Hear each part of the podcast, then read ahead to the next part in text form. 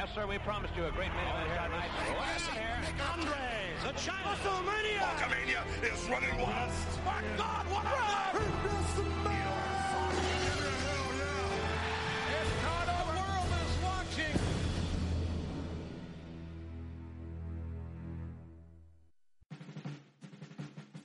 Gente, sean muy bienvenidos al segundo podcast de Titantron. Aquí, una vez más, una semana más. El día de hoy me encuentro con otro invitado especial.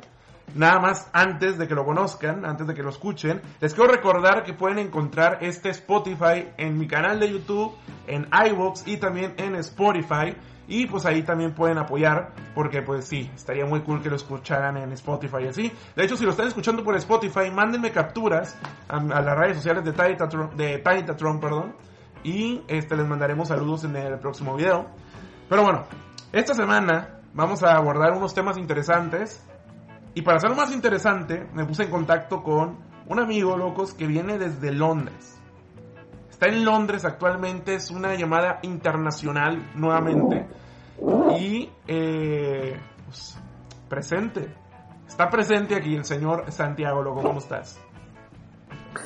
Muy buenas a todos, aquí Santiago reportándome con mi amigo Broken Hat. Estoy bastante emocionado porque es la primera vez que participo en un podcast. Me gustan mucho los podcasts, escucho podcasts todos los días, son muy entretenidos. Así que me hace bastante ilusión ser parte de este nuevo proyecto. Me alegra que estés emocionado, de verdad. Este.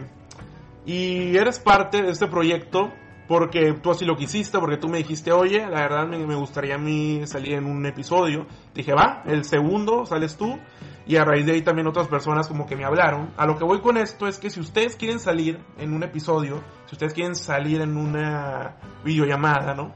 Simplemente háganmelo saber, nos ponemos de acuerdo y salen. Ya que este podcast, más que nada, quiero que se sientan parte de él. Y quiero que cada episodio realmente sientan como como una reunión familiar, ¿no? Con diferente invitado, ¿no? La semana pasada habló el tío Navi, hoy habla el tío Santi. Obviamente el host siempre va a ser este sexy servidor, pero eh, vamos a iniciar este podcast con una pregunta que, Perfecto. que me gustaría hacerte. Y como sabes, estamos en tiempos locos, estamos en tiempos de, de virus, estamos en tiempos de una película de terror, casi casi. Entonces, muchas cosas han cambiado. Las escuelas ya no tienen clases presenciales, ahora tienen clases vía este videollamadas, así como tú y yo estamos. Muchos trabajadores están ahora desempleados, pero hay cosas que se han sabido adaptar.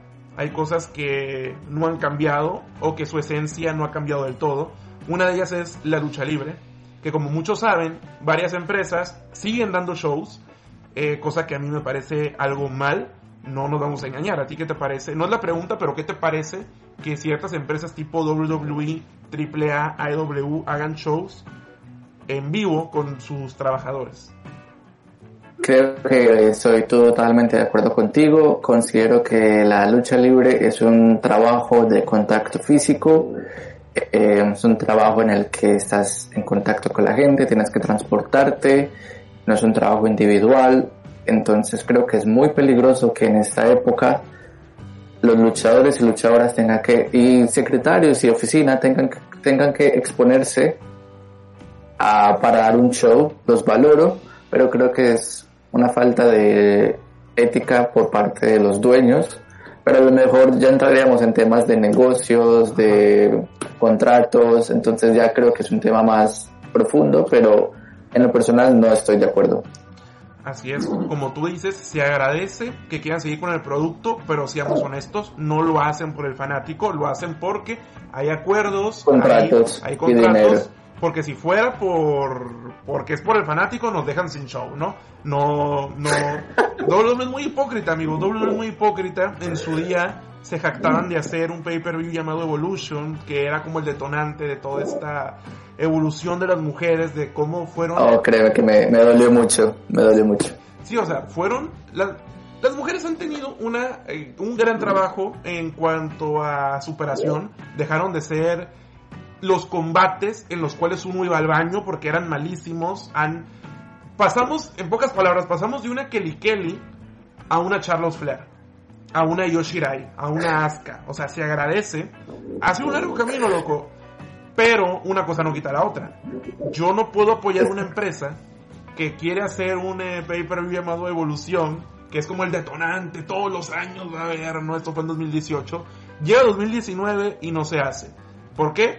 Pues porque vieron que no le salió rentable. Y eso que a mí el evento me gustó. Money, money. Ande. Por el dinero.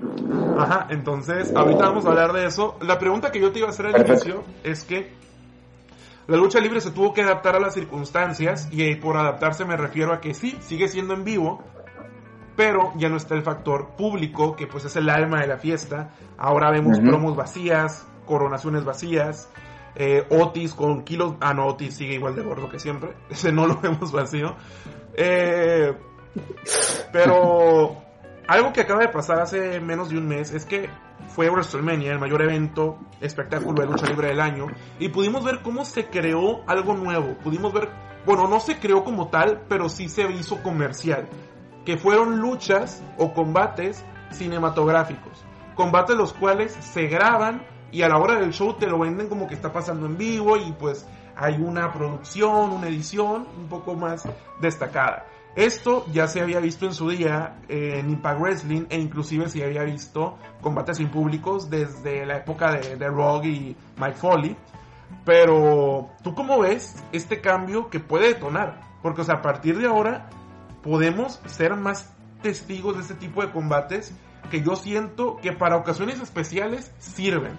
Como por ejemplo WrestleMania, ¿no? Tuvimos el John Cena contra Define, tuvimos el Undertaker contra Styles, y se siente especial y único porque no se ha vuelto a hacer, porque no, no hay algo tan fuerte en el momento que tú digas, se necesita volver a hacer este tipo de combate. Entonces, ¿tú cómo lo ves? O sea, ¿te gustó? ¿Sientes que a partir de ahora vamos a estar viendo este tipo de cambios en la lucha libre que van a estar como intercambiando realidad con ficción? O sea, que esto se va a volver ya, ahora sí, una película. ¿Cómo, cómo lo ves tú eso? Bueno, en lo personal, los combates cinematográficos de WrestleMania, eh, soy una persona que considera que en el wrestling no, no lo veo como la mejor opción. ¿Por qué? Porque se vuelve, por decirlo de alguna manera, se vuelve muy película, muy telenovela y el wrestling no es eso. El wrestling es talento en el ring, también hay personajes, pero siento que al hacerlo como una cinematografía, cortas el ala del wrestling, el demostrar tu talento en el ring, que se puede hacer una vez al año. Lo respeto y lo veo igualmente, pero prefiero que metan el tiempo que invierten haciendo estas cosas en mejorando storylines, en dando, pactando mejores combates, que ese tiempo lo inviertan en mejorar el wrestling que nos van a dar. Y si, hace- si llegan a hacer algo cinematográfico, vale, háganlo, pero con luchadores actuales, nuevos y frescos, porque ya los luchadores de los 90s, 2000, considero que ya en esta época no dan el mismo hype que daban antes. Entonces, ver un Undertaker contra AJ Styles en WrestleMania en 2020 no lo disfruté porque ya no siento el mismo hype por Undertaker. Lo respeto y es, me parece un personaje mítico, es una leyenda, pero hubiese preferido ver más un AJ Styles contra un talento joven y explotar ese combate en vez de hacer algo cinematográfico. que no es por defender a WWE, pero yo creo que hicieron los combates cinematográficos donde los tenían que hacer, porque, o sea, un Undertaker actual no le iba a aguantar el ritmo a un AJ Styles y e íbamos a ver algo que nos iba a dejar algo negativo. En cambio, pues nos Sí. dejaron algo que, como tú dices, no es wrestling, es a lo mejor algo que por una ocasión especial está bien, pero no, no pierdes tú esa imagen de alguien como un Undertaker. Que, o sea, no, no es lo mismo ver un Undertaker como en este combate cinematográfico que al momento de que sale de pantalla, alza el puño, su movimiento típico y sale ahí, ¿no? Su logo. A lo mejor ver un Undertaker sin aire, caminando, celebrando una victoria vacía, Entonces yo, yo creo que también hay estos factores que analizar. Ahora, que yo esté de acuerdo en que hagan esto cada mes, no. De hecho, en Morning the Bank estoy segurísimo que lo van a hacer, un combate cinematográfico. Seguro. Pero tampoco los puedo culpar, güey, porque las circunstancias nos están orillando a eso. Las circunstancias que actualmente atraviesa el mundo nos están orillando a tener que adaptarnos. Y como bien dicen por ahí, o, o te adaptas o mueres, o innovas o mueres. Entonces, es muy debatible. Yo lo único que espero, obviamente, es que ya pronto vuelva a haber público, que ya pronto todo vuelva a la normalidad que solíamos tener Sí, antes. por favor. Pero es, uf, loco, es como una pesadilla. Y yo no estoy en cuarentena, o sea, yo tengo que salir a trabajar, pero ver mi círculo, ver a las personas que viven conmigo estresadas por la cuarentena, ver a la gente que sale que no se cuida, a mí me estresa y ese es como mi... Sí, sí, sí, mi ah. totalmente. O sea, ¿tú, ¿tú cómo estás llevando este proceso de cuarentena? Bueno, el proceso de, cuare- de cuarentena al principio eh, me costó demasiado porque yo me considero una persona que no me gusta estar mucho tiempo encerrado. Siempre quiero estar haciendo cosas, saliendo. Entonces la cuarentena ha sido bastante dura para mí por el simplemente hecho de estar en tu casa más de un día seguido. Entonces, ah, tú piensas que a la cuarentena te cancela cosas y en mi caso, en mi caso personal me cancelaron el tenis, me cancelaron el entrenamiento de lucha libre, eh, el simplemente de salir con tus amigos, el salir.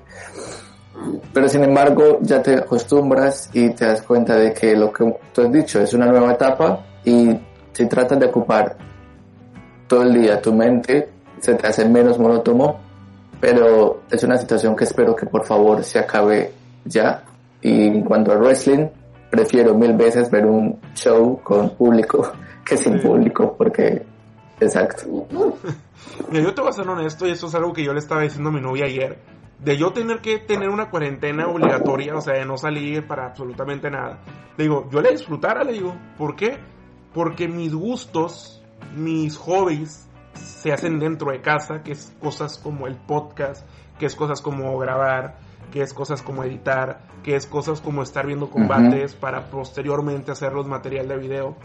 De hecho, eh, y esto no, no se lo he dicho a nadie, o sea, eres la primera persona que se lo digo y pues aquí también en el podcast, o sea, eh, una vez que ya pase todo este rollo de la cuarentena y que ya todas las empresas y todo así vuelva a la normalidad, eh, para el próximo año, aproximadamente un año, un año y medio más, yo voy a estar sacando un libro. Independientemente, no creas que me firmó una pinche... Wow. sí, o sea, es. Sí, o sea, boom, ¿no?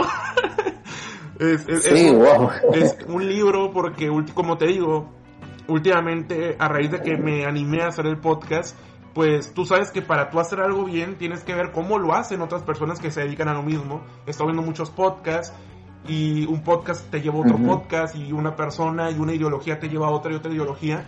Y me llegó un día un boom a mi cabeza que es como, se me ocurre una idea para un libro, que tampoco la quiero spoilear porque luego me roban la idea, como en la comunidad se roban el contenido. Pero es, eh, es una idea que me, me gustó mucho, es una idea que la quiero llevar a cabo y es una idea que espero que en un año, un año y medio más yo pueda decir, hey, Atangana, mi libro Ring de Tentaciones, nada, mentira, pero que en un año más yo pueda decir, hey, güey, está mi libro. Es... es, perfecto, es, wow, es, es una meta increíble porque tiene mucho, mucho respeto porque crear un libro es un trabajo súper difícil. sí. Yo admiro demasiado a los escritores y escritoras porque tienen que pasar demasiadas cosas por tu mente para poder escribir un libro de mínimo 100 páginas, ponle. Así que, wow, o sea, bastante increíble que tenga ese proyecto del libro en mente. Sí, o sea, es, está todavía como que desarrollándose, no te puedo decir, ah, si ya está todo listo y en cuanto pase la cuarentena, registrar y no, o sea, es- falta Sí, sí. todo un proceso grande, pero sí que es verdad que, por ejemplo, si yo tuviera la cuarentena, cuando, o sea, ni, ni la sintiera, porque, o sea, imagínate todo ese tiempo que puedo tomarlo para escribir o hacer esas cosas. Entonces, por eso yo, yo creo que soy Claro. una de esas personas que se desenvuelve más estando dentro, pero no dentro de una oficina, Dentro. dentro de tu casa dentro de, de una En tu casa, en tu comodidad, en tu comodidad. en tu hábitat. Ah, exactamente. Y ahí es donde nace la inspiración. Entonces, a mí me inspira el hecho de cada día tener una nueva idea y hacerla algo grande. ¿A ti qué te inspira? Eh, como lo dije anteriormente, a mí me inspira eh, cosas como el tenis, la, entrenar lucha libre, el ponerme en el ring, es una experiencia increíble. Eh, el tocar la guitarra, el bailar, son, son actividades que las disfruto en, en mi casa, pero como la mayoría de ellas son fuera de casa, por eso es que la cuarentena Te me afecta más porque las cosas que hacía por fuera me las han quitado. Sin embargo, sin embargo, como tú has dicho, este tiempo me ha dado la oportunidad de mejorar, por ejemplo, en la guitarra o bailar mejor, cosas que no podría hacer si no fuese cuarentena por tiempo. Ujú. Eso es de las pocas cosas que le agradezco a la cuarentena. Y sí, la inspiración, como dices tú, viene de cada día y el decirte, bueno, este día mejor aquí, mejor allá. Y son cosas que solamente te da este tiempo libre porque una vez que esto acabe es muy poco probable que tanto tiempo libre vuelva. Así que, sí, Bueno, a lo que yo iba con la pregunta de inspiración es que cuando uno está inspirado realmente sal- pueden salir cosas buenas. Y por ejemplo, si nos ponemos a, a ver cómo está actualmente un producto de una empresa como WWE, tú sientes que los creativos, que los directivos, los escritores, o sea, tú sientes que están inspirados. O sea, solo analizando que una de las historias más fuertes de WrestleMania fue un luchador feo. No me estoy sintiendo yo aquí la octava maravilla del mundo pero un feo puede criticar a otro feo. Entonces, que un feo, gordillo, con carisma, tiene carisma, carisma que no conecta conmigo, pero de que tiene carisma Otis tiene carisma, se quiera ligar a la chica buena. O sea, una historia básica, ¿sabes? El feo, que, la bella y la bestia. Muy en básica. pocas palabras. es, es storyline de Netflix. Ah, entonces, o sea, tú sientes que actualmente los creativos, los directivos, escritores, como les quieras llamar, están inspirados al momento de trabajar o sientes que nada más están eh, trabajando por trabajar. O sea, como que, ah, sí, hagamos esto, ta, ta, ta, ta. Porque esa historia ni siquiera los directivos la hicieron. La hicieron Mandy Rose y Otis. Yo siento que los escritores y directivos no están inspirados porque si estuviesen inspirados el producto de WWE sería totalmente distinto. Así que siento que están haciendo esto, como dices tú, storylines básicas, como para salir del paso, como para darnos algo, pero de inspiración no están inspirados. A lo mejor en NXT la, la situación cambia, pero en cuanto al main roster, la verdad que la inspiración no la veo por ninguna parte, porque nuestro, nuestro cam- un campeón mundial es, Stro- es Braun Strowman. No, Eh, llevamos, llevamos un año y medio con Becky Lynch. Eh, o sea, son muchos aspectos que no te dejan ver la inspiración de las personas y ver pedazos de luchadores como Ricochet, como Andrade Cien Almas eh, y demás, Finn Balor, y luchadoras como Ruby Riot, eh, Io Shirai y demás, bien. Asuka, Kairi Sane, viéndolas haciendo lo que están haciendo duele y no ves inspiración, entonces, y tú lo ves en las caras de los luchadores. Entonces, inspiración, en mi opinión, no hay. Y bueno, ahorita que estás hablando eso de, de cómo actualmente superestrellas están pasando, no el pobre proceso creativo, ¿tú en qué momento sientes que un luchador ya no tiene vuelta hacia atrás? O sea, ¿en qué momento sientes que un luchador está condenado a el infinito abismo de la zona Midcard, de la zona Jover? O sea, ¿en qué momento un luchador ya no puede ser el luchador, la próxima cara de la empresa?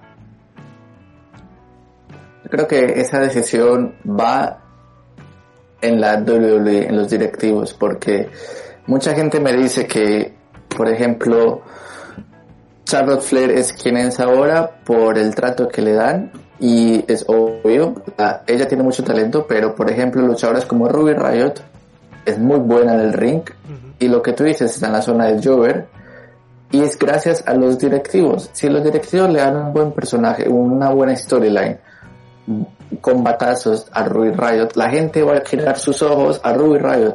Pero si la pones en la zona Jover, por siempre, la gente ni va a pensar sobre ella. Así que que los luchadores estén en la zona Jover no es por ellos, es por su trato, cosa que me parece inaceptable. Por ejemplo, me parece inaceptable ver a Kairi Sane perdiendo contra Nia Jax. cosa, o sea, fue, fue bastante, bastante frustrable, pero son los directivos, son los directivos los que deciden quién es Jover y quién no. No, pero o sea, o sea, sí, eso los, directivos, Vince, pero o sea, en tu opinión, o sea, bajo el criterio de Santiago, ¿tú en qué momento o, o cuando tú dices, güey, este luchador ya nunca va a salir de ser un Jover, ya nunca va a salir de ser un relleno, nunca vuelve a tocar un campeonato? O sea, ¿en qué momento para ti un luchador ya no tiene vuelta atrás y dices tú, este momento lo ha hundido para siempre? Ah, perfecto. Yo creo que el momento en el que un luchador o luchadora ya se queda en la zona Jover de por vida, o al menos en su estancia en WWE o en cualquier empresa, es en el momento en el que pierdas combates contra un luchador de menor rendimiento que tú. Entonces, por ejemplo, por ejemplo, es un luchador o luchadora del nivel de de Kairi Sane o de Rui Riot o de Ricochet, etcétera, pierden contra luchadores como Lana. En ese momento ya quedas hundido porque cómo vas a hacerte, cómo vas a imponer si has perdido un combate contra alguien de inferioridad. Entonces, para mí, en mi opinión, si un luchador pierde un combate fácil contra alguien que es inferior, en ese momento has quemado tu carrera. Ok. Yo tengo una perspectiva distinta que yo siento que cuando un luchador de plano queda en el en esa zona no tan triste del Jover Maker es cuando no tienes cuando el luchador más bien ya no tiene nada que ofrecer. Y a qué me refiero vamos a poner un ejemplo de alguien que era una promesa hace cuatro años que fue Finn Balor. O sea cuando Finn Balor asciende a Raw ¿Cuál era la excusa para darle un push? Es que tiene algo que ofrecer, tiene la oportunidad de demostrar que un luchador de su, de su talla, que pues no es el típico grande, musculoso, puede dar combates buenos y puede ganarse a la gente. Lo hizo, se lesiona. Deja el campeonato al día siguiente que lo gana. Entonces, ¿qué fue lo que probó? Probó que tal vez sí pueda eh, ser una superestrella que te da calidad, que te puede dar combates, pero no probó que puede darte esa seguridad de que el día de mañana no le puedes aplicar un movimiento y boom, lesionado. Entonces eso influye mucho al momento en el que regresa que no le den algo relevante, porque Finn Balor desde que regresa en 2018, perdón, en 2017, mediados de 2017, hasta 2018, no gana nada, no gana campeonatos en pareja, no gana eh, un campeonato de Estados Unidos, gana el campeonato intercontinental con un reinado olvidable, dos reinados olvidables. ¿Y por qué? Porque ya no tenía nada que ofrecer. O sea, ya no tenía esa, Exacto. ya no tenía esa excusa de darle oportunidad porque se la dieron y falló. Becky Lynch actualmente, pues sí, gobierna Raw y lo ha gobernado desde hace año y medio. Pero porque ella literalmente cuando le dieron ese lanzamiento no tenía nada que perder. Porque, o sea, ella ya lo había perdido todo. Ella ya era una Jover, ella ya era una este, superestrella casi casi designada a siempre ser la sombra de Charlotte. Pero dice, güey, no tengo nada que ofrecer. Entonces, adelante. Hagan lo que quieran hacer y yo me voy a encargar de que eso que quieran hacer conmigo se haga bien. Entonces, ¿qué hace? Gana una serie de combates poco relevantes tiene oportunidad de ir por el campeonato de SmackDown de Carmela en el SummerSlam del año 2018 y para elevarla al, a que la gente la respaldara, ¡pum! Metes a Charlotte Flair, le cuesta el campeonato, haces una Becky Hill y creas un boom. ¿Pero por qué? Porque ya no tenía nada que perder. Cuando un luchador no tiene nada que perder, cuando un luchador de plano, ya cualquier cosa que le des, o sea, ahí es donde nace una superestrella. Ahí es donde nació un The Man, ahí es donde nace un de Miss Hill. Ahí es donde nace eh, este luchador que también se ha reinventado mucho. Se me olvida el nombre. Oh, Dios. Es donde nace un Cody Rhodes. ¿sabes? Bueno, un Cody más bien. ¿Por qué? Porque le quitaste absolutamente todo y ¿qué fue lo que hizo? Agarró todo eso que tú le quitaste y lo hizo él mismo y hoy tenemos a una AEW.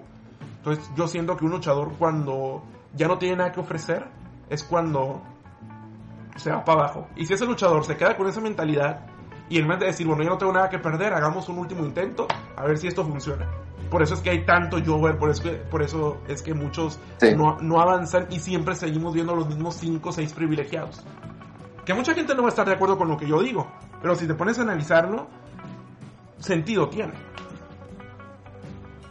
Sentido tiene porque obviamente en estas, en el wrestling, es, en especial en WWE, que es una empresa tan grande, no todos pueden ser campeones, no todas pueden ser campeonas.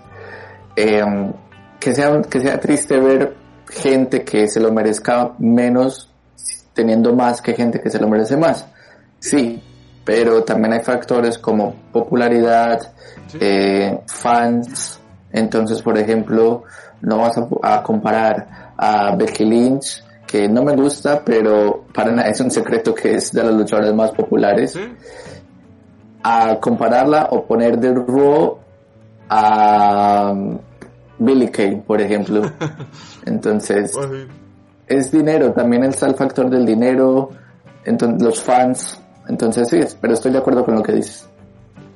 Ajá. ¿Qué es un luchador? O sea, para ti, ¿cuál es la definición de un luchador completo?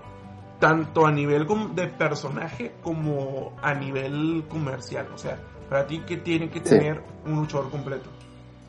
O luchadora Para completa. mí un luchador, sí, sí, para mí un luchador o luchadora completa tiene que tener, creo que se llama el five pack, el paquete de cinco, que es habilidad en el ring, Ujú.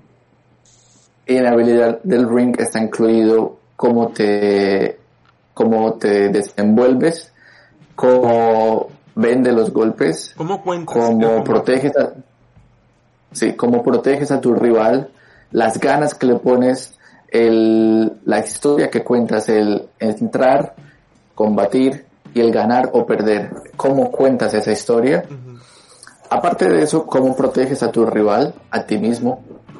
Otro factor es tu personaje. Tienes que tener un personaje que te que inspire, que dé vibra tanto positiva como negativa a la audiencia.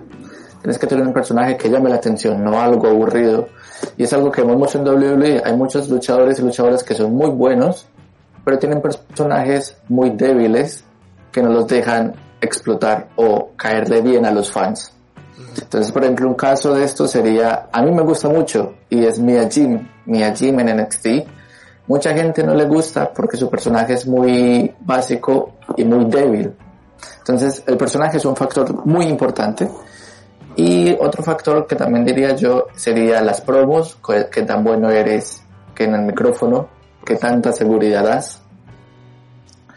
Y el jugar bien el face o el, o el heel. Entonces, creo que tienes que tener de todo un poco para hacer el paquete completo. Ok, ok. Y a raíz de eso que tú me dices de que un luchador tiene el paquete completo, ¿qué luchador para ti y qué luchadora para ti actualmente son un five pack wrestler?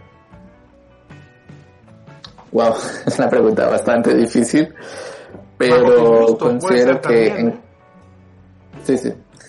En cuanto a luchador, creo que un luchador que tenga un paquete completo, te diría yo que podría ser um, Adam Cole. Es un luchador que cuenta mucho la historia, cuenta mucho el cómo combate, el si pierde o gana.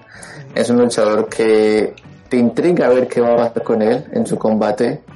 Tiene un personaje que no es un personaje extremadamente nuevo, pero es un personaje que con el Adam Cole Baby ha logrado capturar a muchas personas, entonces eso es algo muy positivo y es algo que no mucha gente puede lograr y es algo que me gusta mucho.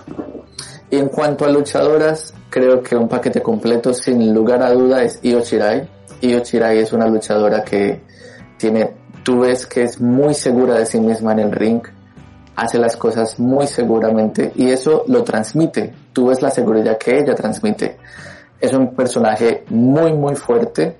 Es un personaje que muestra seguridad, cosa que me gusta. Y da muy buenas storylines en cuanto a cómo, cómo hace sus combates y cómo ayuda a sus rivales. Entonces, creo que esos dos luchadores en WWE son como el paquete completo. Ya fuera de WWE hay más, pero supongo que me estás preguntando de WWE. Sí, porque al final del día yo creo que es lo que la gente que nos está escuchando es lo que más domina. Y con el tiempo los vamos a ir como que tratando de, hey, hey, hey, también existe esta empresa, hey, hey, hey. Pero todo su tiempo, ¿no? Ahorita hay que hablar su idioma y ya después los hacemos políglotas. Entonces, um, te preguntaba yo esto porque nunca va a faltar estemos en la época que estemos, en la era en la que estemos, nunca va a faltar el típico luchador que la gente va a llamar está sobrevalorado, ya sea porque está teniendo más oportunidades de las que realmente merece, ya sea porque a lo mejor la empresa la empresa ve en él algo y lo quiere sobreexplotar como pasó hace años con Roman Reigns. Entonces, un ejemplo, hay dos ejemplos que la verdad en 2018 era como la guerra de los fans, que era Charlotte Flair y Alexa Bliss. ¿Por qué? Porque mientras unos decían que Alexa Bliss era sobrevalorada por el hecho de que es que cómo es posible que una luchadora que apenas si sabe hacer un, DDT eh, pueda ser ya campeona de Raw, SmackDown, Money, in the Bank, ¿no? Mientras que por otro lado tenían a Charlotte Flair que decían es que todo lo que tiene es porque es hija de Ric Flair y bla bla bla. Ya sabes, ¿no? Entonces, mi opinión en cuanto a las dos es la siguiente. Charlotte Flair ha tenido tal vez unas oportunidades de más que si no tuviera el apellido Flair jamás las hubiera tenido. Y creo que eso no es ningún secreto. O sea, yo creo que si Charlotte Flair se apellidara Charlotte Banks, en vez de tener 10 reinados, tal vez tuviera 5, tuviera 6. Pero, cada que la empresa le da una oportunidad, se pone a la altura. O sea, realmente demuestra por qué le están dando la oportunidad. Mientras que por otro lado, Alexa Bliss es lo que yo llamo como una superestrella nueva generación. Era alguien la cual tenía, no tenía nada que perder, porque o sea, venía de no tener nada que perder. Entonces, ¿qué es lo que pasa? Que es el ejemplo que yo te dije hace rato. Le dicen, te vamos a dar una oportunidad. Demuéstranos que eres bueno en, la en lo del micrófono, demuéstranos que entretienes a la gente y te soltamos el campeonato. Lo hizo, cumplió con las expectativas de las directivas y pues tiene una carrera envidiable a tan corta edad en la lucha. O sea, Raw, eh, Women's Champion, SmackDown Women's Champion, Money in the Bank. O sea, creo que las únicas dos cosas que realmente le faltan nada más es el Royal Rumble y el, el campeonato de NXT. Entonces, ¿a qué voy con esto? No es que sean sobrevaloradas, son dos personas que demostraron que si se les da la oportunidad, tenían que estar a la altura y lo hicieron. Porque al final del día, sea Team Charlotte Flair, sea Team Alexa Bliss, las dos han tenido muchos logros en poco tiempo. Una, a lo mejor por influencias del apellido, pero pues ha demostrado el por qué. Para mí, lo peor que actualmente hace Charlotte es ser campeona de NXT, está uniendo el título. Y pues Alexa Bliss, eh, es, es, es lo que WWE busca, World Wrestling Entertainment. No es una luchadora como tal, pero es alguien que te entretiene, entonces cumple también dentro de la función. Entonces no es tan mal, simplemente ellas demuestran que se puede confiar en ellas y por eso la empresa siempre les está dando algo. Y en vez de enojarse con ellas porque simplemente cumplen su trabajo, yo lo que siempre digo es, enójate con tu luchadora favorita, enójate con tu Sasha Banks, enójate con tu Bailey, enójate con tu Carmela, enójate con tu Kairi Sane Asuka, por dar ejemplos de luchadoras, que a lo mejor les falta ese algo para que la empresa les dé esos premios. Asuka semana a semana se ha reinventado y es de lo más relevante de Raw. Ella ya está pidiendo a gritos que le den un campeonato y sabes que te va a dar un reinado bueno. Entonces, yo creo que más que enojarse con Alexa Bliss o Charlotte Flair, enójate con esas luchadoras que no salen de su zona de confort. Es a lo que quería llegar. Sí, o sea, em, tienes razón porque, a ver, por ejemplo, en cuanto al tema de Charlotte Flair y Alexa Bliss, para mí es un secreto que Alexa Bliss nunca ha sido mi luchadora favorita. Eh, y he recibido muchos comentarios por esto, pero bueno.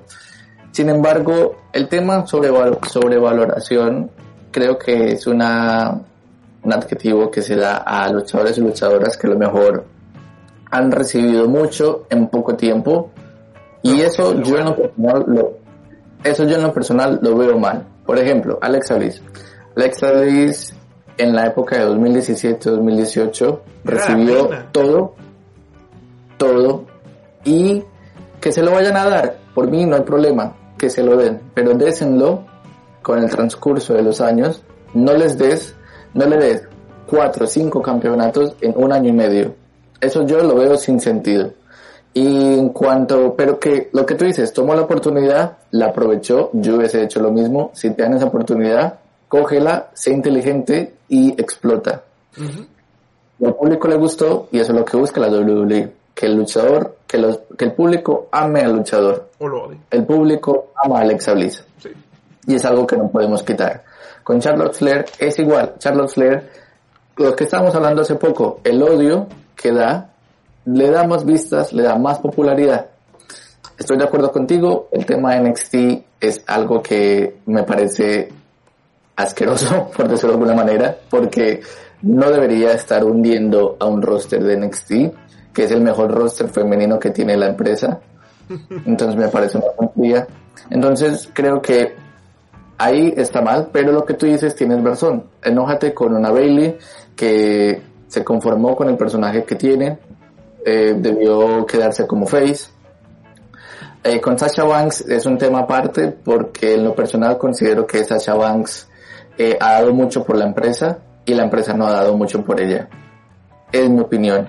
Eh, Tasha Banks, para nada es un secreto que sus reinados valen cero y dado muchos combates por la empresa y ha dado mucho dinero y no la tratan bien. Entonces me parece un poco eh, defraudante por parte de WWE. Pero lo que tú dices tiene razón. O sea, si las luchadoras o luchadores cogen lo que les dan para explotar, vale, perfecto. Que yo estoy de acuerdo, que no estoy de acuerdo, ya eso es, ya eso es objetivo porque sería mi opinión, pero considero que si les vas a dar mucho a un luchador o luchadora, dáselo con el transcurso de los años y no, lo, y no caes pesado. ¿Qué me hizo a mí no gustarme Alexa Bliss? Que le dieran todo en un año. Eso fue lo que no me hizo gustarle. Que se lo hubiesen dado con el transcurso, a lo mejor me hubiese gustado, pero le dieron ese push tan nueva y tan de frente que, fue, que me hizo que no me gustara. Pero si aprovechó la oportunidad, fue inteligente y más de una hubiese querido hacer lo mismo. Y tocando nada más así poco el tema de Charlotte, fíjate que yo estoy de acuerdo con la historia que hicieron. Estoy de acuerdo con la historia de que, ok, una ganadora del Royal Rumble que dice, ¿sabes qué? Quiero ir por el título de NXT. Hasta ahí todo va bien. El detalle es, Charlotte ya había ganado el campeonato de NXT. Y seamos honestos, a Charlotte le interesa más un campeonato de nuevo SmackDown que el de NXT. Entonces, ¿con quién esa historia pudo haber tenido un poquito más de impacto? Con una Kairi Sane, con una Alexa Bliss, con una Nikki Cross, con una Peyton Royce, con una, una Billy Kay, ¿sabes? Luchadoras que actualmente están en las marcas principales, pero que nunca tocaron el oro en NXT. Ganan, por ejemplo, yo siempre lo dije de esta manera, supongamos que Alexa Bliss gana, ¿no? El Royal Rumble. Ella dice, ¿saben qué? Yo ya fui campeona de Raw, ya fui campeona de SmackDown, pero algo que siempre se me negó fue el campeonato de NXT. Así es que es tiempo de matar dos pájaros de un tiro. Me faltaba el Royal Rumble, lo gané. Me falta el campeonato de NXT, voy a darlo todo en WrestleMania. Si no puedo ganar el campeonato de NXT, no tengo nada que hacer aquí. Pongo mi carrera en juego. ¿Sabes? Y ahí creas una historia. Una historia que de verdad tú dices, a ver, una Alexa Bliss contra una Real Replay, güey, ¿qué va a pasar? ¿Cómo le va a ganar? Puso su carrera en juego, por ende no va a perder. ¿Cómo van a hacer que no pierda? ¿Cómo va a acabar el combate? Es una historia que te va a vender. Y no por la calidad de in-ring, sino por lo que va a haber alrededor. Entonces, yo creo que la idea estaba bien. Yo creo que no me disgustaría que el próximo año ganara una luchadora el Royal Rumble y diga, ¿sabes qué? Quiero ir a NXT. Siempre y cuando tenga un verdadero motivo. Porque Charlotte Flair fue nada más para meterle a WrestleMania y para que el campeonato de NXT tuviera un poquito más de prestigio. Entonces, el público no lo, no, no lo aceptó. Y como consecuencia, ahí tenemos a NXT hundiéndose. Y mucha gente que quería que NXT ya fuera considerada una marca principal, diciendo es que... eh, ¿Para qué utilizan realmente NXT? ¿Para qué? Pues le dé rating y dinero a Vince. El próximo año en Survivor Series, cuando ya pase toda esta moda de la guerra de los miércoles, vas a ver que NXT va a salir perdiendo por paliza. Y si no pasa el próximo año, va a pasar en dos. Pero va a llegar un momento en el que en un Survivor Series NXT va a ser el saco de bateo.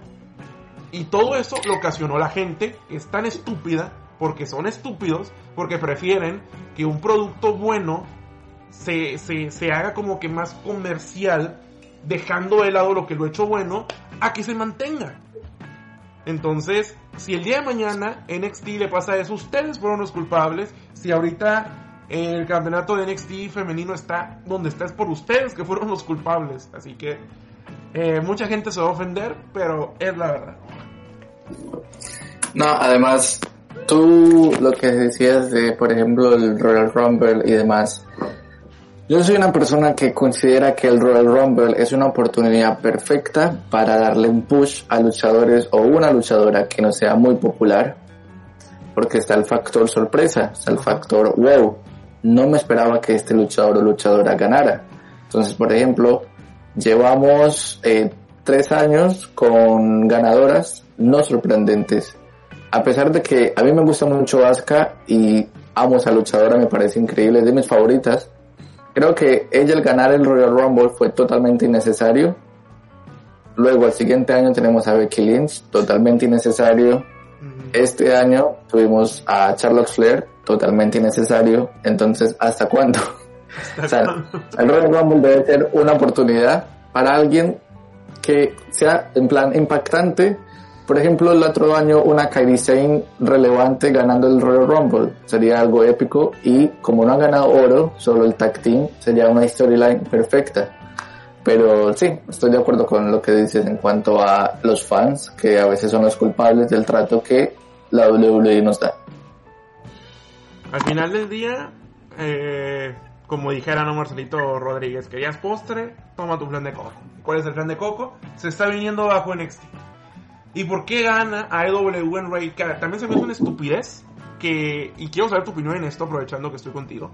A mí también es una verdadera estupidez, de verdad, que la gente esté más al pendiente de cuánto rating tuvo un show que el otro show, dando a entender que es más importante un número que significa una cantidad, más no una calidad, sobre lo que viste. El producto. Ajá.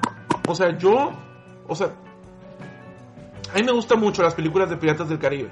Son una de mis sagas favoritas junto con Volver al Futuro, junto con Harry Potter, junto con Juegos del Hambre. Si a mí el día de mañana me dicen va a salir una nueva película de Piratas del Caribe y yo voy y la veo y me gusta, yo voy a presumir que fui y la vi y me gustó. Aún así, a nivel de ingresos haya generado 50 dólares o 50 millones de dólares. Porque lo que una película genere, lo que una película se haga comercial, no tiene nada que ver con lo que te ofrece la película. Hay películas muy buenas que lamentablemente no tienen el reconocimiento que merecen. Caso reciente, Uncut Gems, la película esta de Adam Sandler en Netflix, es algo buenísimo y ni siquiera estuvo nominada en Oscars ni nada. Y también hay películas malas que se llevan un chingo de reconocimiento, como Iron Man 3. O como cualquier película de Iron Man. Entonces, la, la, las cifras nunca tienen que ver con la calidad. Entonces, ¿tú cómo ves eso? De que la gente esté esperando un chingo los ratings, de que la gente esté más pendiente de los espectadores que de los propios combates. Bueno, lo, lo de los ratings es un tema que tiene muchas eh, opiniones.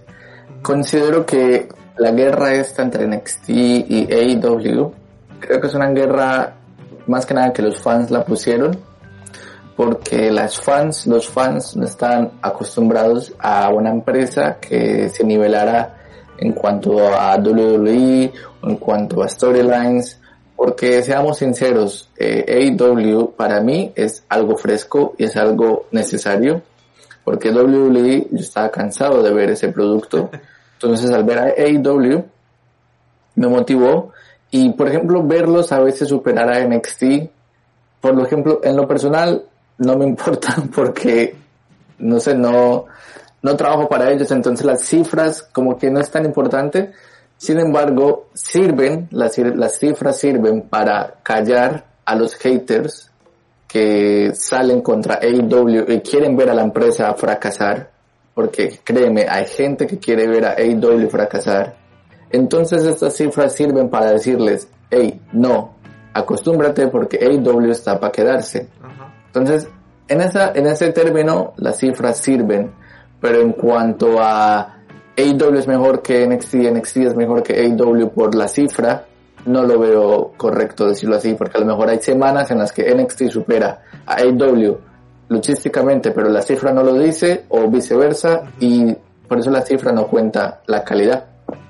No, y luego se me hace muy ridículo porque de todas estas semanas que han tenido la famosa guerra, que para mí no es guerra, eh, en AEW, perdón, es el que más ha liderado victorias, si así lo queremos llamar. Y se me hace muy, mm. muy gracioso que AEW tiene como 10 semanas seguidas ganando. Y luego, por una semana que NXT gana, ya luego salen los típicos estúpidos de turno de, ah, se los dijimos, va a fracasar. Y a la semana siguiente AEW vuelve a ganar. Entonces, eh, Obviamente hay muchas cosas que analizar, o sea, sí, AEW está compitiendo con un territorio de desarrollo. Y sí, territorio de desarrollo, gente, NXT no es una marca, por el amor de Dios, es un territorio de desarrollo que Vince lo quiere disfrazar de marca nada más para hacer más dinero. Eh, bueno, esa es mi opinión. Y si lo ves de un punto en el que AEW le gana un territorio de desarrollo, pues obviamente nunca le va a hacer competencia a Raw SmackDown. Pero por otro lado, como tú lo dijiste, que en menos, bueno, que en un año y cachito que se ha oficializado AEW, realmente ya tengan este posicionamiento es, está bueno. O sea, WWE no se hizo en un día, WWE son décadas y décadas y décadas. AEW, si va por un buen camino en un año y medio, ya te puede competir con un SmackDown, que es el producto flojo en 5 años muy probablemente ya pueda estar alcanzando 2 millones de viewers, si así lo quieres ver. Pero todo es una cuestión de tiempo. No puedes exigirle a W que el primer eh, año tenga 20 millones de espectadores por cada show, porque eso ni WWE lo tiene.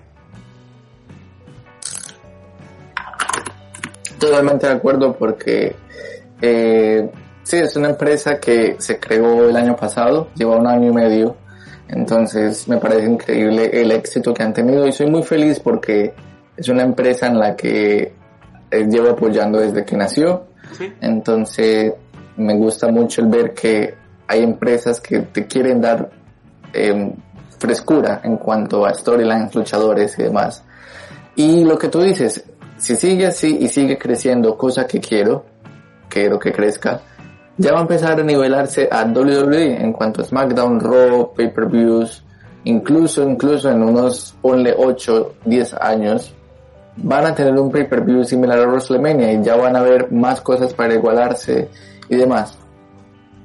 Pero las cifras, en lo personal, no son tan importantes para mí, pero las considero necesarias para callar haters que quieren ver fracasar a esta empresa.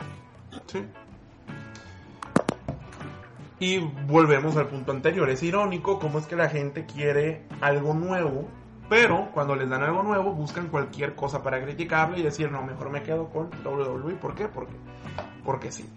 Pero bueno, ahorita vamos a relajarnos un poco. Ya estamos tocando temas muy sensibles de la gente, muchos NXT lovers, AEW leaders.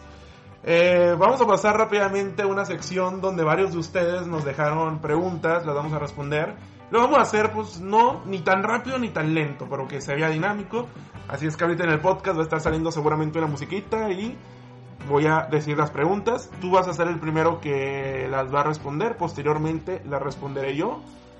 Y pues es el QA time, ¿no?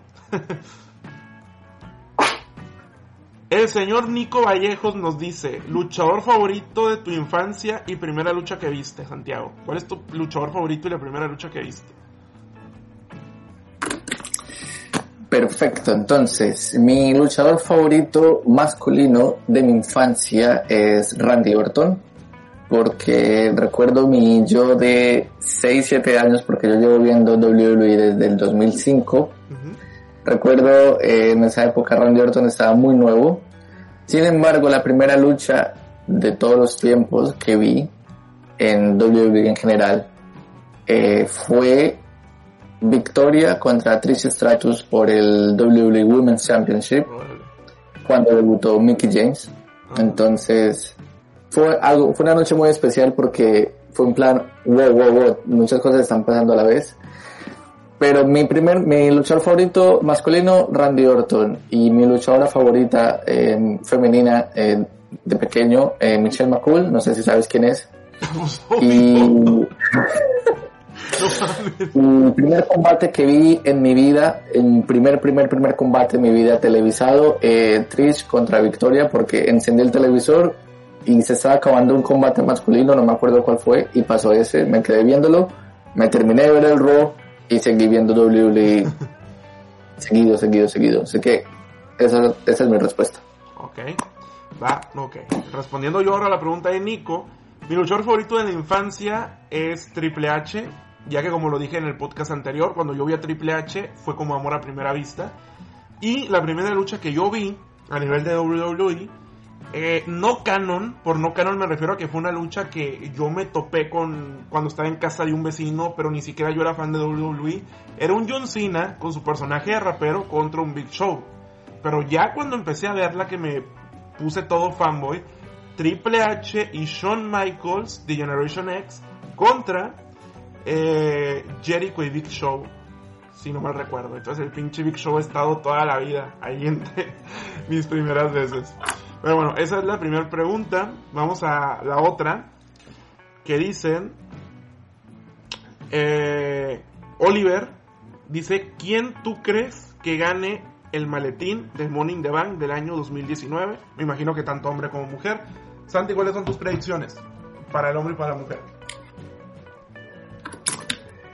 Bueno, em, el Money the Bank, lo que te dijiste va a ser un pay-per-view eh, regular, pero bueno. En cuanto a predicciones y en cuanto a maletín, considero que en cuanto a mujeres, o sea, voy a dar la que quiero y los que creo que van a ganar. Entonces ahí va, va a cambiar la cosa. Entonces, en cuanto al femenino, creo que lo va a ganar Nia Jax o Shayna Baszler. ¿Quién quiero que gane? ¿Quién quiero que gane? Asuka. Ok, Asuka o Lacey Evans. ok. Pero creo que lo va a ganar Nia Jax o Shayna Baszler por el hype que están teniendo últimamente.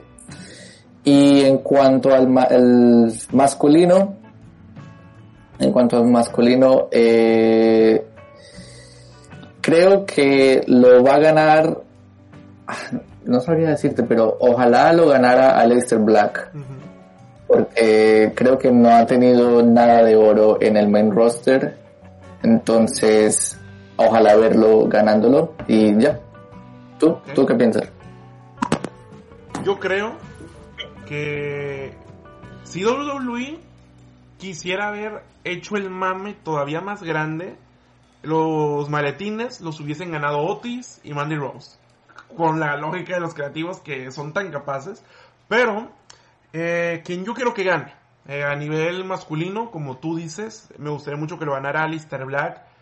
En mi mundo ideal lo hubiese ganado Murphy. También en mi mundo ideal Seth Rollins fuera campeón actualmente de WWE. Y Murphy traiciona a su mentor. Y, o sea, como que una historia con peso para que la coronación tenga un poquito más de, de fuerza, ¿no? Pero pues es la era de Drew McIntyre. No estoy infeliz. La verdad me gusta mucho ver a Drew como campeón. Y siento que un Drew contra Alistair Black realmente es algo que en SummerSlam pudieran hacer maravillas. En cuanto a las mujeres, creo que ninguna tiene ahorita como que... Porque, por ejemplo, Asuka ya ha sido campeona. Lacey Evans, en mi opinión, ya perdió como que ese, esa chispa de, del push, ¿sabes? Como que ya tuvo sus derrotas. Eh, no dudo que Nia Jax tenga un spot importante en la lucha que es como que está a punto de agarrarlo y en eso todas las luchadoras la tiran y se da un golpezazo, pero dudo que lo gane por el bien de todos. Y pues Tamina, lo dudo, Carmela ya lo ganó. Pero Shaina Baszler definitivamente es, es su oportunidad de corregir el error que hicieron en WrestleMania. Entonces, yo creo que está entre Alistair Black y Shaina Baszler, los ganadores de este año. Si todo sale como tiene que salir. Aunque si ganas, que Sí. te voy a ser honesto, tampoco me disgusta porque ha trabajado mucho y sí se merece el maletín. Eh, pasando a otra pregunta que me dejaron. Fronza, esta, mira, esta es una pregunta que no es tanto de lucha libre, pero que puede aportarle algo a la gente que nos escucha. Y es, ¿cuáles son las barreras del éxito? ¿Sabes? Wow. Barreras del éxito. Wow, una pregunta bastante profunda. Pero en mi opinión personal, creo que la barrera del éxito lo que te ayuda a triunfar es dedicación, perseverancia, honestidad y responsabilidad. Creo que si tú tienes perseverancia con lo que estás haciendo y sabes que si fracasas, pues te vuelves a levantar y sigues adelante porque la vida no se acaba en una derrota, hay muchas derrotas. Creo que al tener perseverancia, compromiso con tus proyectos, hacerlo día a día, mejorar día a día y tener responsabilidad con ellos, son las barreras del éxito para tu vida. En cualquier proyecto, sea estudio, sea trabajo, sea hobbies, sea cuidado personal. Si tienes dedicación, responsabilidad y compromiso, te da- tienes un éxito garantizado. Pero si lo trabajas y si no te rindes y si no te dejas vencer por lo mínimo, dándole trabajo. Ok, me gusta. Me gusta la definición.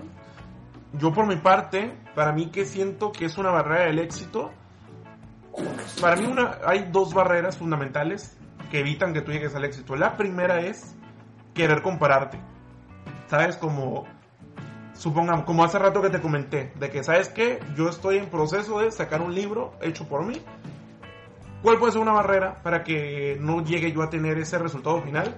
Decir, ay, pero es que leí el libro de esta persona y sabes que no, mi libro es una mierda a comparación de ese. O sabes que hice un libro a lo mejor de este género, pero esta persona hizo uno de este género, entonces tal vez si lo hago de ese género, triunfe. Ahí ya lo estás cagando, ¿por qué? Porque estás perdiendo tu esencia. Esa es una barrera del éxito, querer compararte. Así, esas personas les está yendo bien.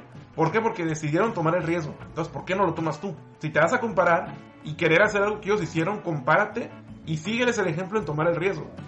La segunda barrera es que influya la opinión de los demás. Y eso es algo que neta yo nunca he dejado.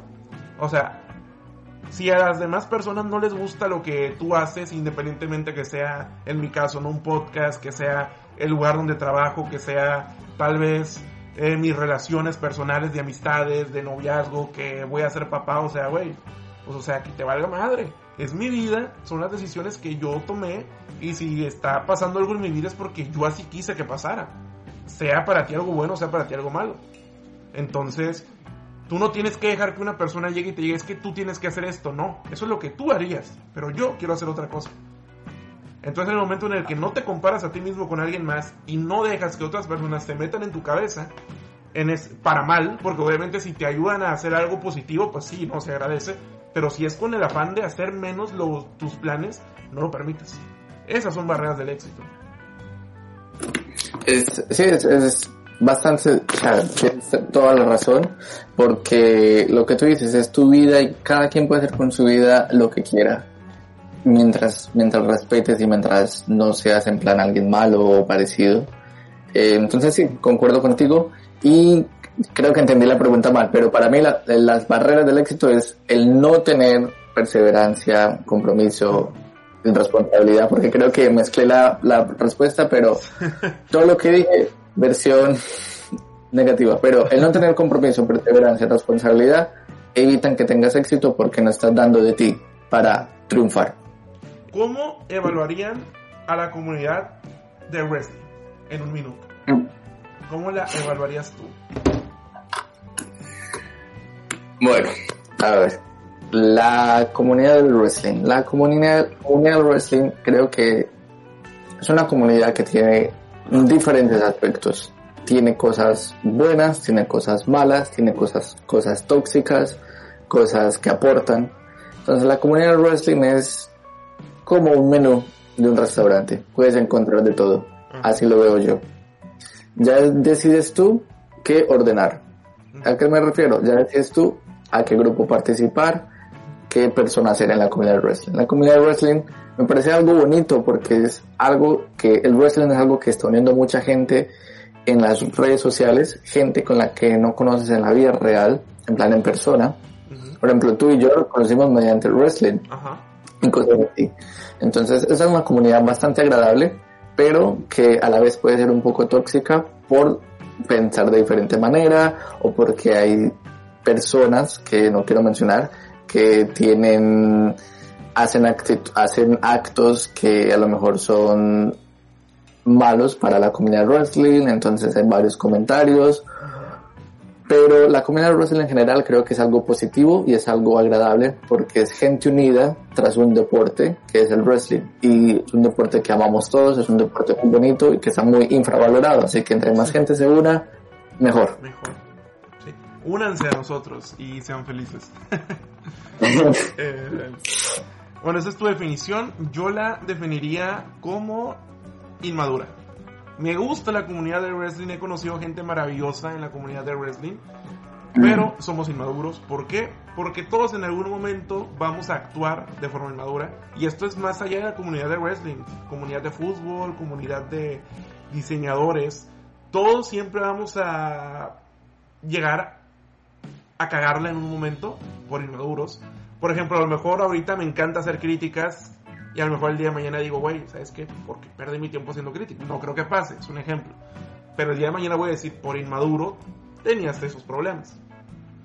Entonces, yo creo que tú al final del día te vas a llevar con quien te sientas más cómodo, pero sí que es verdad que a veces actuamos de una manera demasiado inmadura, autoadjudic- autoadjudicándonos problemas que no son contra nosotros, que son de alguien más y que por el estima o el cariño que le tenemos los tomamos como nuestros y eso desemboca en toxicidad que al final del día divide más a la comunidad.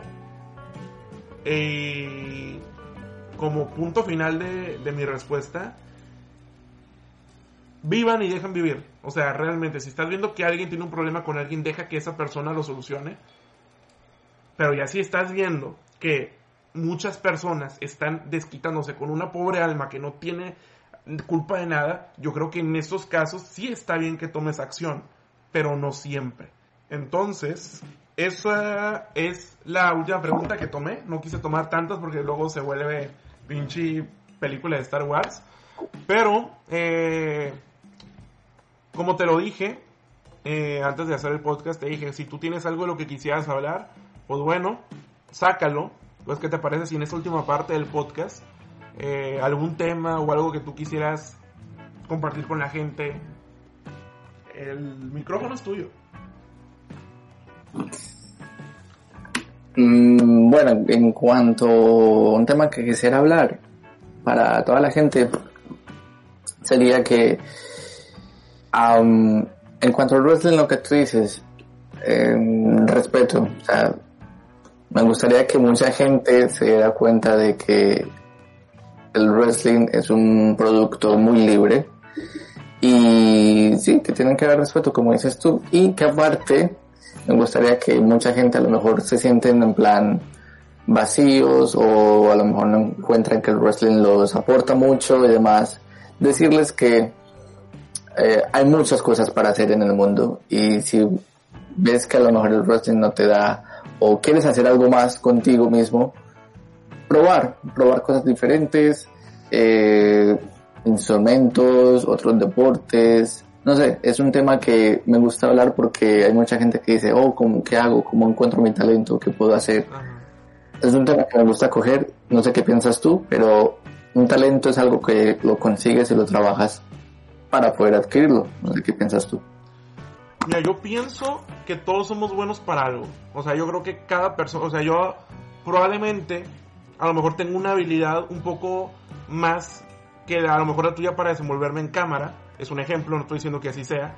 Pero a lo mejor tú tienes una habilidad de razonamiento. O sea, que a lo mejor a ti te dicen algo y tú lo captas más rápido que yo.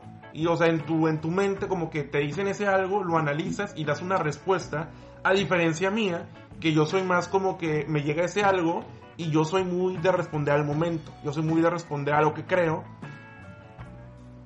Impulsivo, o sea, impulsivo pues. Nunca me arrepiento de lo que digo porque pues siempre digo las cosas que yo creo, más no por eso no, no en, un tiempo no lo puedo rectificar. Como hace mucho tiempo yo creía esto, hoy en día creo algo diferente. Volviendo a tu pregunta, yo creo que un talento es algo que se te da, que tienes esa habilidad, pero se vuelve un talento en el momento en que lo desarrollas. Por ejemplo, gente que le gusta batallas de rap, a lo mejor tienen la habilidad para poder hacer rimas, para poder hacer, adaptarse a una base, pero no por eso vas a ser bueno. Lo tienes que trabajar. ¿Cómo lo trabajas? Pues eh, entrenando, entrenando, yendo a batallas, yendo a concursos. En el caso de un luchador. A lo mejor tú tienes habilidades de luchador que nunca en la vida imaginaste, pero ¿cómo lo vas a saber? Trabajándolas, yendo al gimnasio, yendo a luchar, experimentando el wrestling aéreo, experimentando el wrestling de llaves, experimentando el wrestling que es más como tipo de powerhouse. O sea, es una habilidad la cual la vas puliendo y se convierte en un talento. Nadie, nadie en el mundo va a nacer 100% talentoso. Vas a nacer con una habilidad que ya va a depender de ti, qué tanto la explotas y qué tanto la trabajas para que el día de mañana tú digas, mi talento es SAS. Eso es lo que yo opino. O sea, no la pared pegándole yo. Eso, eso para mí es un talento.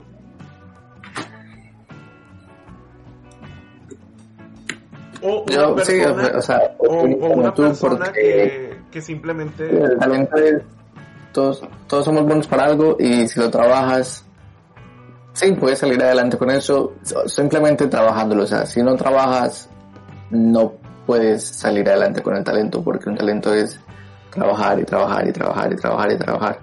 Y puedes adquirir en conocimientos que a lo mejor no sabías que existían, así que sí, hay, hay un abanico increíble de, de talentos por descubrir, no sé.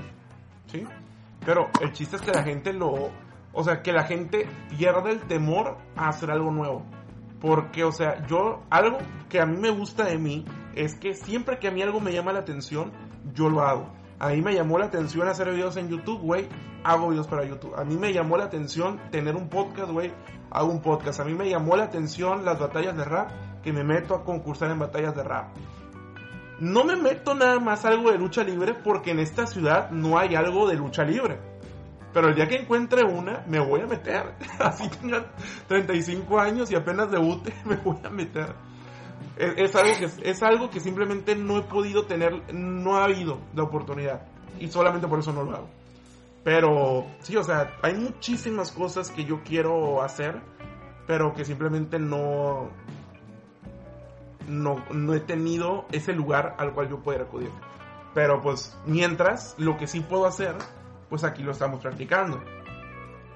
O sea, el día de mañana, si yo quiero tener un programa en una radio, pues güey, tengo experiencia, a lo mejor no profesionalmente, pero te aseguro que ahorita yo sé hablar y desenvolverme mejor en una cámara que un estudiante que va saliendo de la carrera de comunicación. ¿Por qué? Porque tengo ya tres años como tal hablando de lucha libre, grabándome seguido, y eso súmale ocho años más que tenía trabajando, bueno, saliendo en videos de amigos y en canales que yo llegué a tener que fracasaron y los dejé olvidados. Sí, es perfecto, o sea, concuerdo contigo y con lo de la lucha libre.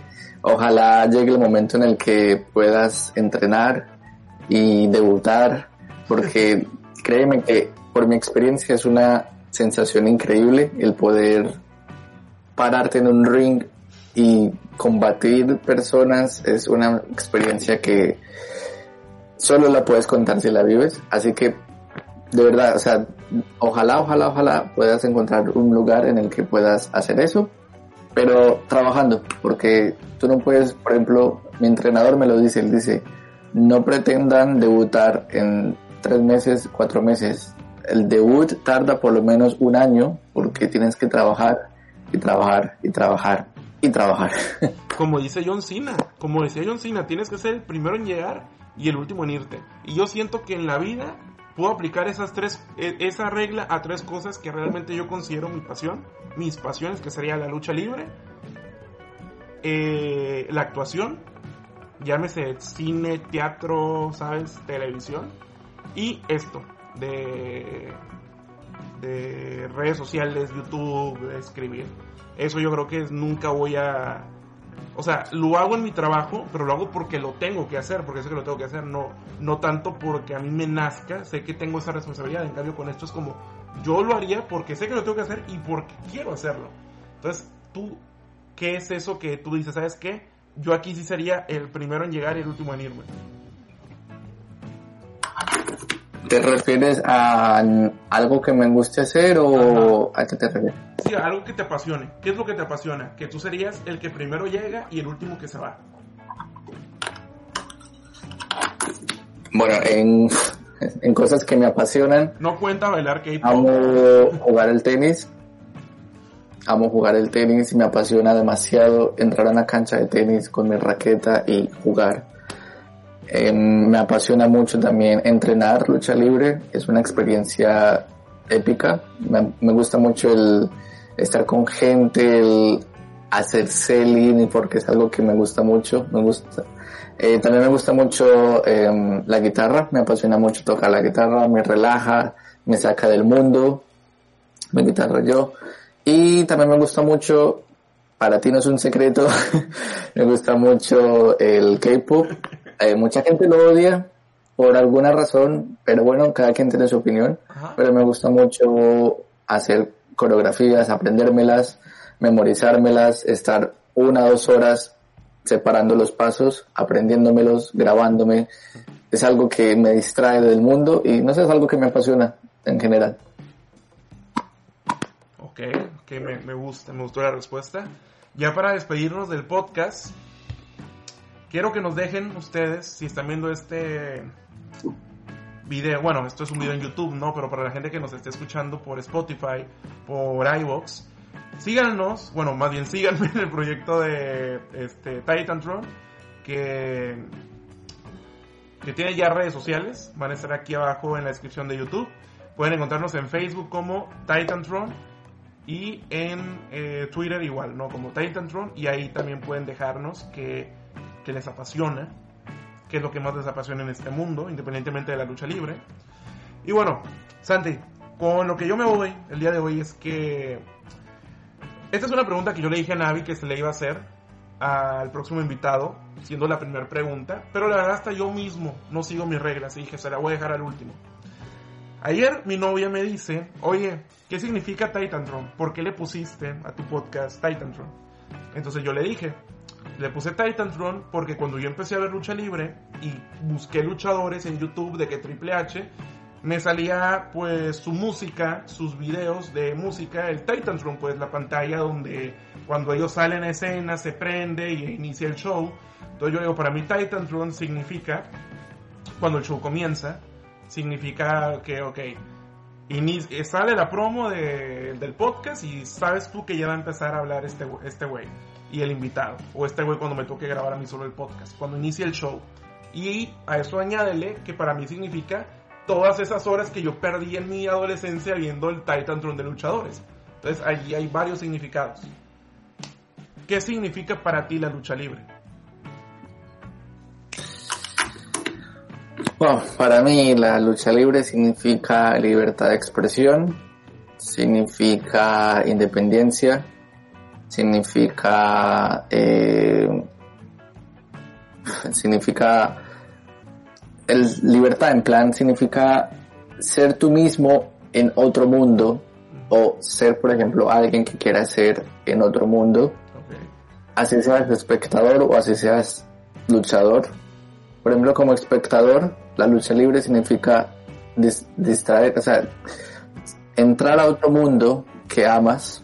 Entonces sirve como una lanza para entrar a otro mundo y ser tú, o sea, ser tú en otro mundo, en otra dimensión, por decirlo de alguna manera. Entonces es algo especial. Y si eres luchador o entrenar eh, o en plan, en inglés se dice training pro wrestling, entonces es como entrar a otra vida siendo tú mismo o siendo otra persona que a la vez amas. Entonces, para mí la lucha libre es libertad de expresión, tanto como para espectadores como para gente que entrena o para luchadores profesionales. Ok, me gusta. Respondiendo a la pregunta para finalizar el podcast, para que sean, no voy a dar una respuesta como tal, pero sí les voy a dar un ejemplo. Para mí, la lucha libre, más de una vez, y no es broma, no es para aquí quedar como que, ay, pinche güey filosófico. La lucha libre más de una vez me salvó la vida. Entonces, ustedes hagan en sus casas sus conclusiones, hagan sus por qué este güey le salvó la vida a la lucha libre.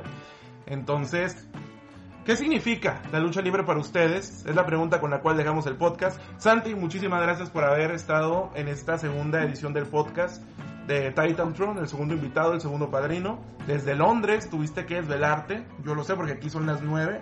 Sé que por allá seguramente ya está amaneciendo. ¿Qué hora es allá? Nada más Sí. compártele a la audiencia. Ahora mismo son las 5 y 40 de la mañana y llevamos desde, un, desde las 3 de la mañana, 4 de la mañana. Así que, pero bueno, vale la pena. No es algo que se haga todos los días, así que yo feliz. Es como cuando Estamos en cuarentena. aparece, ¿no? Una, Tengo una que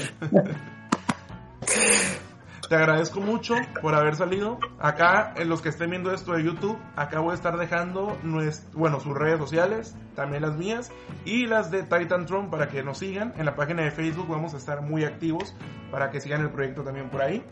Eh, algo con lo que quieras dejar a la audiencia, algún mensaje, algo que les quieras decir, mentarles la madre si quieres, eres libre. Bueno, eh, mi primer consejo es, por favor, dejen de seguir a Natalia. No, mentiras, es broma, es broma, es broma. Es broma. Eso es para Broken Heart, eso es para Broken Heart. No, no, ahora hablando en serio, es...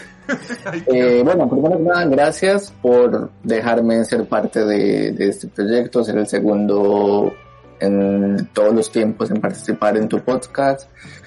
Gracias si han llegado hasta aquí, escuchándonos, hablando nuestras cosas, participando, dando consejos, hablando de lo que amamos. Si llegaron hasta aquí, gracias. Y si se fueron antes, pues gracias también. Eh, pero algo con lo que me quiero ir es lo que estamos hablando, respeta, ama y sé tú mismo, no fijes en las cosas malas que dicen los demás. Sé tú mismo, haz algo que ames, apasionate por ello y trabaja, trabaja, trabaja para convertirte mejor en algo que ames. Ok, muy motivacional. Al rato se va a hacer un canal de consejos. Yo los dejo simplemente con lo que dije anteriormente. Si tú quieres empezar a amar un proyecto, hazlo, porque tal vez mañana sea demasiado tarde. No tanto porque te puedas morir, sino porque otra persona puede empezar a hacer eso que tú querías hacer. Y nunca aceptes una crítica constructiva de alguien que en su vida ha construido nada. Ese es el consejo con el que te dejo. Él es Santiago, mi nombre es Broken Hat, a.k.a. El Mexaya, anfitrión del proyecto Titanatron. Esperemos verlos por aquí en la próxima edición que tendremos a una invitada desde Puerto Rico. Así es que esta onda cada vez se hace más internacional, güey. Si ustedes quieren salir en Titanatron, les voy a estar dejando acá el correo electrónico para poder agendar como que una quedada y podamos pasar un rato de calidad. Muchas gracias gente, de mi parte eso es todo y espero que tengan, esperamos más bien que tengan un, espera, es que quite la pantalla, tremendo bocho ahí, y esperamos que tengan una noche muy too sweet. Un beso en el oscuro.